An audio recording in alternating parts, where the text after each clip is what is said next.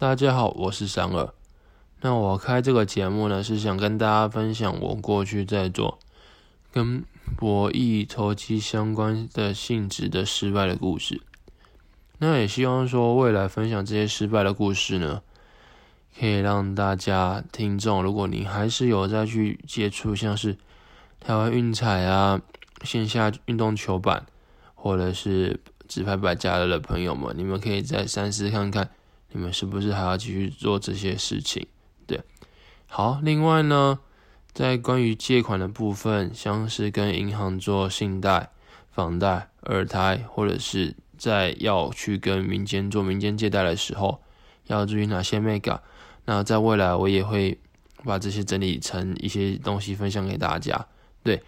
那我觉得在今天这个节目呢，我要先跟大家分享说，在博弈性质的。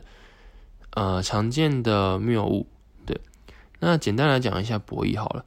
博弈我自己分类它的范围啊，我认为线上常会接触到的，就是呃，像台湾运彩以及地下球板。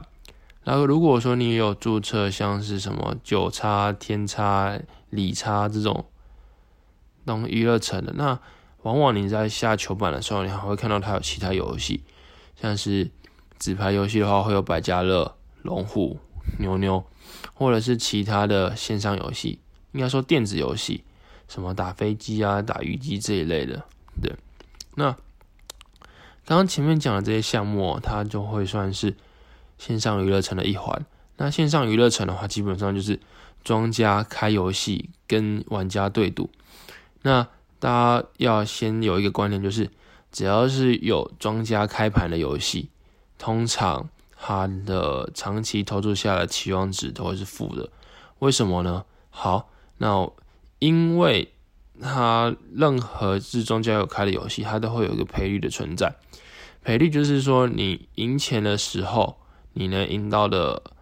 本金乘上那个赔率，就会是你能够赢的金额。但这个金额呢，往往都会比你的本金还要来的少。像有时候可能，如果你是下台湾。呃，地下球板的当分盘好了，就可能会是你下一百块，你只能赢零点九五块，或者诶，你只能赢九十七五块或者是七块。对，那假设我们说庄家他开出来的游戏胜率都是五十趴的情况之下，你赢的本金，你赢的钱会比输的钱还要来的多，那所以长期下来的话，你的期望值都会是负的。对，那。再来跟大家理清一些关联哦，像是连龙跟断龙。那什么时候会运用到连龙跟断龙这个东西呢？那就像是说一个球队在连胜的时候，他手感很烫，他就一直赢。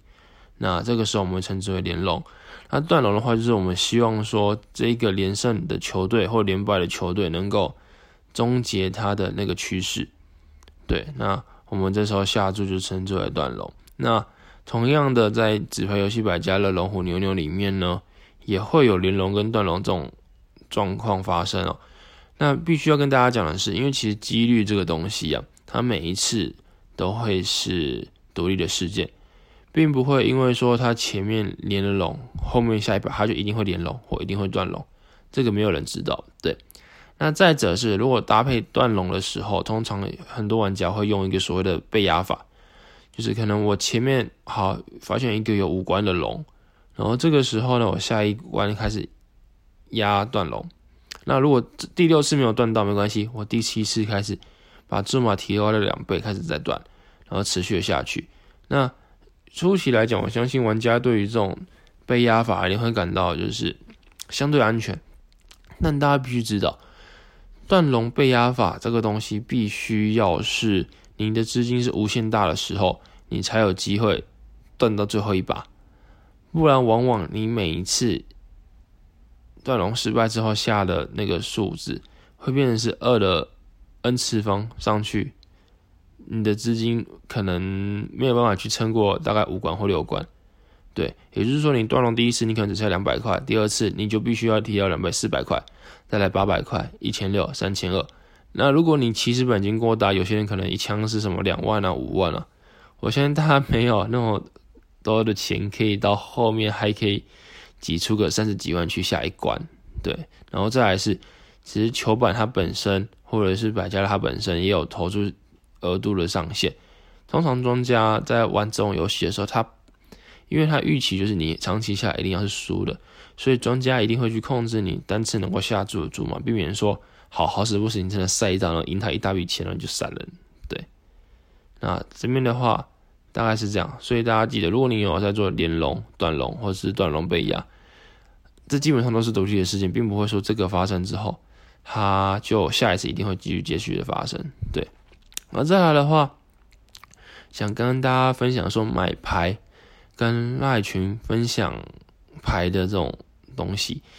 就我觉得大家如果有玩在玩台湾运彩的话，应该或多或少有听过玩运彩这个网站。那玩运彩这个网站呢，就是有一个讨论区可以让他去讨论说大家对于呃未来赛事的各种看法去做分析。那玩运彩最有趣的地方就是它有预测跟卖牌的这个功能。那有些人会可能在初期的时候，他不知道怎么下，他就会去买牌，就去找说可能王云彩上面胜率比较高，或者是有出现在跑马灯那种可能连胜十几场的玩家。那大家要先知道一个概念，就是前面我们讲过，连龙跟断龙基本上是独立的事件。那再来，因为庄家开盘的游戏基本上都会是期望值是负的游戏，玩家在玩的时候长期下去一定是会是输的。那为什么还是会有王云彩的玩家，他可以出然连胜或连败呢？那这时候就是要先考虑到说，统计里面有个长败分布的几率。就纵使我们知道说，我们的期望值长期操作下来会是负的，我们一直去赌博，终究会输大钱。对，那可是呢，还是会有常态分布情况，就可能有些人在下注的时候，他在这个会输的游戏，他是走一个上震荡；有些人是走下震荡。什么是上震荡跟下震荡呢？我跟简单跟大家解释一下，就是如果你玩一个会输的游戏，你在走上震荡的时候，其实你在赢钱，对。可是你真的长期下来，你并不会是真的赢钱，你只是短期之内你是在赢钱。那在玩运彩里面，你看到买牌那些短期可能在十几连胜啊，什么二十胜四败这种战战绩高的下人这些人，他可能就是在走他那一段期间的上震荡。那上震荡之后，通常我们去买这些人的牌，很容易就会发现一件事情：干，怎么一买这个牌就开始十几二十连输？这个是很常见的，因为长期下来的话，你终究你玩这个东西是会输的。这个数学期望值就已经告诉我们了。对，那也因为如此，所以我并不会建议大家说去玩运彩上面挑那些看起来会。胜前期胜率很高的牌，因为终究它前期胜率高，并不代表说它后期胜率也可以高。再来是负值期望值游戏，它长期下来就会是负的。它纵使前面上震荡赢了很多钱，它终究会回归到数学上面该走的那个方向，就是突然的下跌。对，那在未来呢，我会跟大家去分享说有个叫凯利公式的东西。如果各位玩家觉得说自己的胜率，其实不是五十帕，是五十五帕、五十七帕、六十帕以上的时候，你又该去怎么下注？你每次下注的那注码该是本金的多少比例，你才可以长期下来是走一个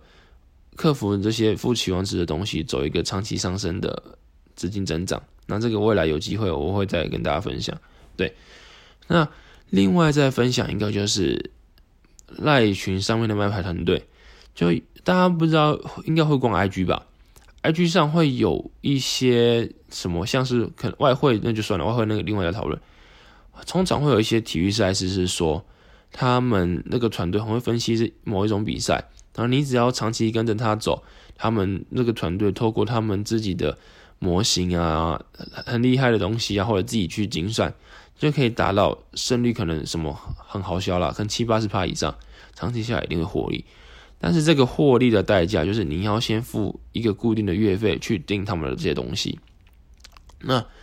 这个分享有时候往往并不是像我们想象那么单纯，因为纵使今天我们真的付了一笔月费，然后去买他们的牌，发现他们真的很准，但事实上有可能是他们这些团队用的是 A B 牌。什么是 A B 牌？就是他们有两个群组，在 A 群报 A 牌，在 B 群报 B 牌。就同样一个赛事，他们分两个群，不同在报。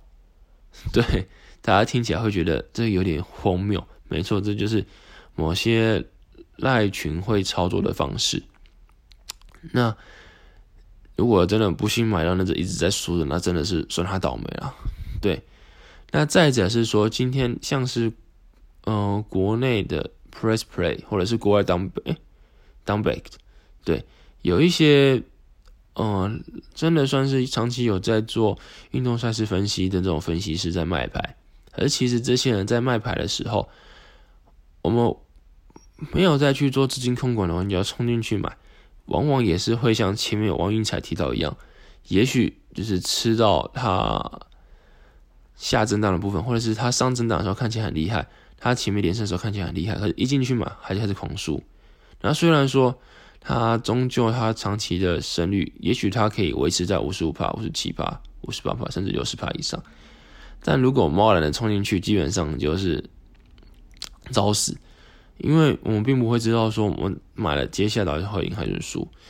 那也因为这样可能进去买了之后心里发慌，然后下面后面这么越下越大，